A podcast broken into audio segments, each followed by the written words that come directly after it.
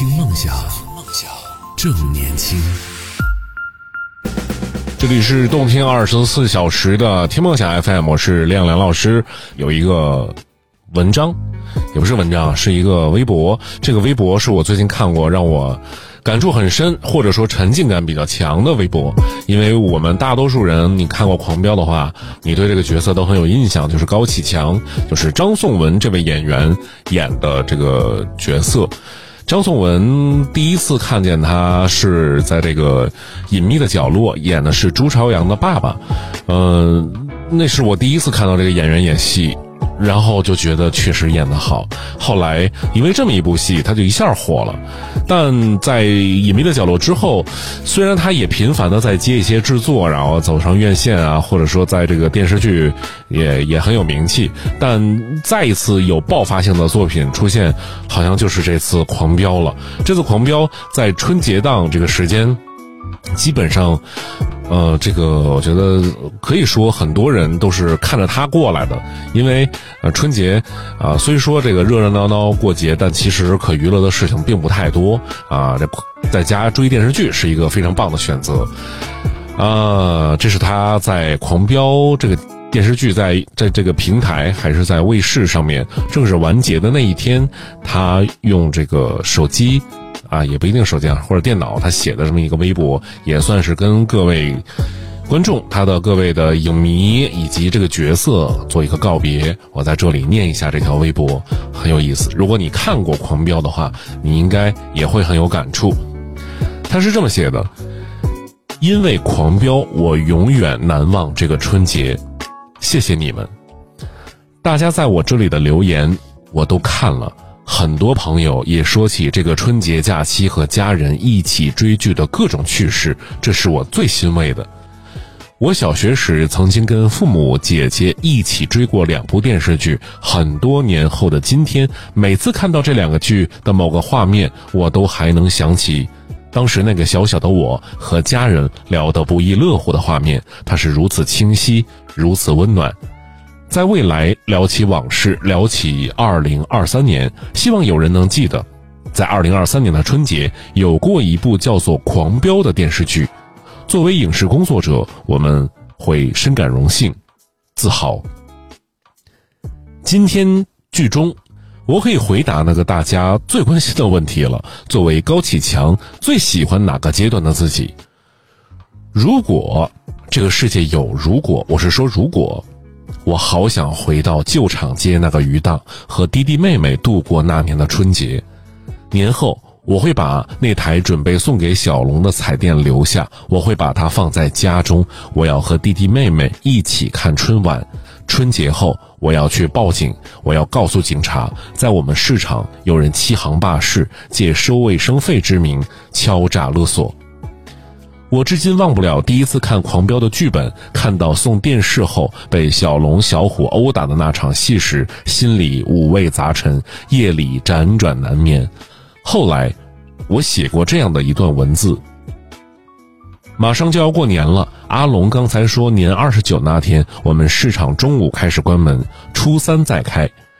这两天市场每个档口都要帮忙冲洗自己的门口的地面。对面的猪肉档的荣哥腰不好，我会帮他把卫生也搞了。他的地面是最滑的，自己都摔过几次了，还是不愿意买块防滑垫铺在地上。我买了一大桶洗洁精，应该够我们两个档口用了。阿胜和小兰每年寒假都回来的很晚，说是票难买，都赶在年三十晚上才回来，跟我说那天的火车票容易买。他们以为我不知道，为了减轻我的负担，兄妹俩每年寒暑假都瞒着我偷偷打工。其实我也没告诉他们，这些年下来，我已经存了五万多块钱了，够用。早点回来休息多好，早回来我可以给他们做些好吃的，补补身子。兄妹俩也可以给爸妈多上炷香，说说话。虽然爸妈走的时候他俩很小，总说没什么印象，但我有。爸爸喜欢背着小兰去邻居家打牌，妈妈每天晚上都会给阿胜讲故事。如果他俩早点回来，我还想带他们去几个常买我东西的熟客家坐坐。我这几个熟客是很厉害的，一个是搞旅游景点开发的经理，一个是搞园林设计的部门主管，还有一个大哥的儿子是社保局的一个科长。这些人都不是一般人，说不定毕业后能帮上忙，帮他俩落实一下工作。今天和猪肉荣提前说好了，给我留四个猪蹄，十斤五花，五斤前尖。卖面饼的翠姨今天还给了我一只老家的走地鸡，看爪子应该是果园里散养的。今年的菜单我是这样想的：粉葛猪骨汤、沙姜猪手、香菇炒滑鸡、香芋扣肉、清蒸鲈鱼、香煎鲮鲮鱼丸、白灼罗氏虾、蒜蓉炒芥兰。阿生上个月说他们的班主任是北方人。冬至那天，请他和几个同学去家里包饺子，说北方的饺子特别好吃，饺子皮是手擀的，不是我们市场那种机器压出来的，煮完特别弹牙。阿胜还说，北方年三十的年夜也会包饺子，这次回来要给我一展手艺。这小子从小脑子就好使，什么都是看一遍就会，我也有信心。今年。我这桌饭一定能震惊他。今年金海特别冷，看完春晚，我还想再煮一碗汤圆给小兰吃，她喜欢花生芝麻馅儿的。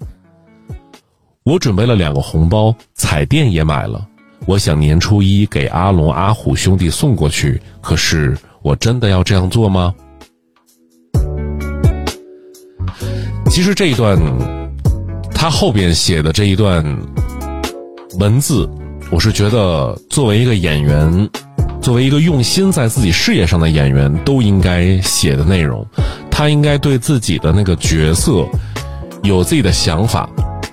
他应该对他已经读到的剧本和这个演员角色形象有一些畅想，甚至帮他扩充一下他的人生，应该也叫做人物小传吧。我没有读过这个这个演员方面的这个这个书，我觉得应该是，当你对这个人物有一些自己的想法，当你有一些自己的替他去想办法、想主意、替他去着急的时候，你就和这个演员就是角色本身已经有了呃一一个绑定了。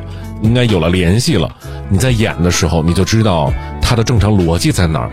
但我相信我们大多数演员可能都要忙着通告，要忙着直播，要忙着卖货，要忙着跑剧组。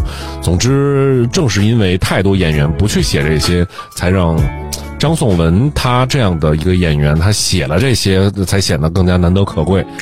还有就是，我也不知道有多少的。就是演员艺人，在一个电视剧完结之后，能够站出来跟大家表示感谢，能够说一说自己的这个想法，以及这个角色我有什么我自己的看法，可能也是大多数的好演员或者一般演员太忙了，他们没有时间跟。那 这些观众们去聊一聊，说一说这些，也是现在在这个舆论环境下，说什么可能会被人揪住错，对吧？再说太多可能会让人有反感，说这人在炒炒作。但我觉得以张颂文这样的文笔写出来的东西，我一点都不觉得反感，我反而觉得这是对每个支持他、看他的。观众的一种尊重，也是一个一个结尾。而且我认为这样的一个微博以及这样的一个感受，对这样一个电视剧是一个最完美的一个一个解释。就像我们若干年以后再想起这个电视剧的时候，再想起这个大家看它收视率、包括点播率这个盛况的时候，也应该能想起来，当年张颂文还因为这个电视剧结束，还跟大家致谢，跟大家说了那么一段掏心窝子的话。我就觉得这个电视剧没白看，很有意思，也觉得确实是一个活生生的人站在面前，在跟你交流，他在平等的跟你讨论着你关心的，他也关心的，而且他的想法。希望我们的影视工作者们、演员们在演完每一个戏之后，如果有条件的话，都来说一说真正他打动你的。你如果是好演员，他应该在演的时候他有自己的想法，除非他就把它当成一个活儿。就把它当成一个挣钱的事儿，完了就完了，投入到下一个拍摄中了。希望能够看到越来越多好的作品，我也希望能够看到张颂文能够演一个正正经经的真正的好人，一个有意思的人，而不是哎呀，这个这个结局让人觉得他不应该是这样的。这里是动听二十四小时的听梦想 FM，我是亮亮老师，今天就到这里，各位晚安。听梦想，正年轻，正年轻，这里是听梦想 FM，听梦想。正年轻。